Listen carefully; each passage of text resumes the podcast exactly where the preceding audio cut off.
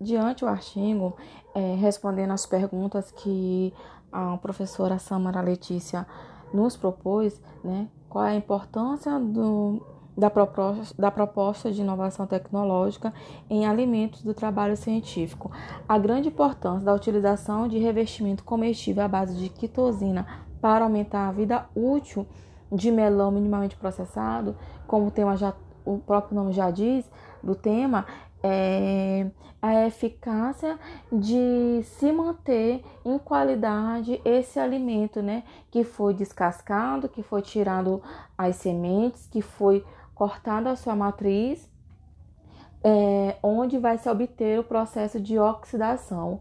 E com esse revestimento, a base de dictosana é, vai garantir todo o aspecto qualitativo desse produto, desse alimento. E isso é importantíssimo né, para a tecnologia dos alimentos, que você acaba é, podendo mudar a característica principal da fruta, no caso o melão, que é uma fruta grande com uma casca robusta, e você fazer todo o processamento de limpeza, né, de descascar esse produto, e mesmo cortando a matriz dele, ele ainda assim consegue ter os seus parâmetros saudáveis, as suas características sensoriais e microbiológicas é, adequadas para o consumo.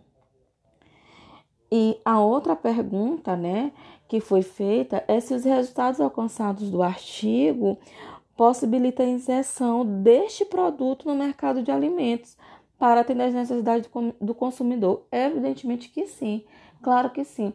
Eu, como leitora, fiquei surpresa em, em ler e conhecer esse processo, né?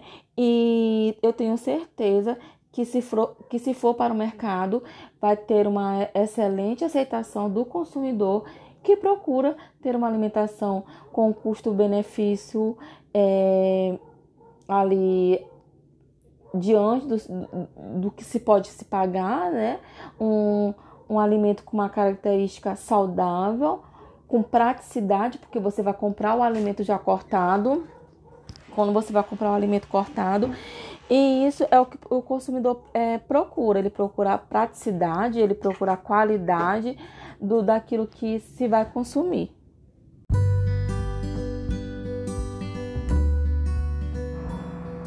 Por fim, esse é o trabalho que fala um pouco sobre revestimento de substâncias naturais que tem importantíssimo papel para a preservação da qualidade dos frutos, né?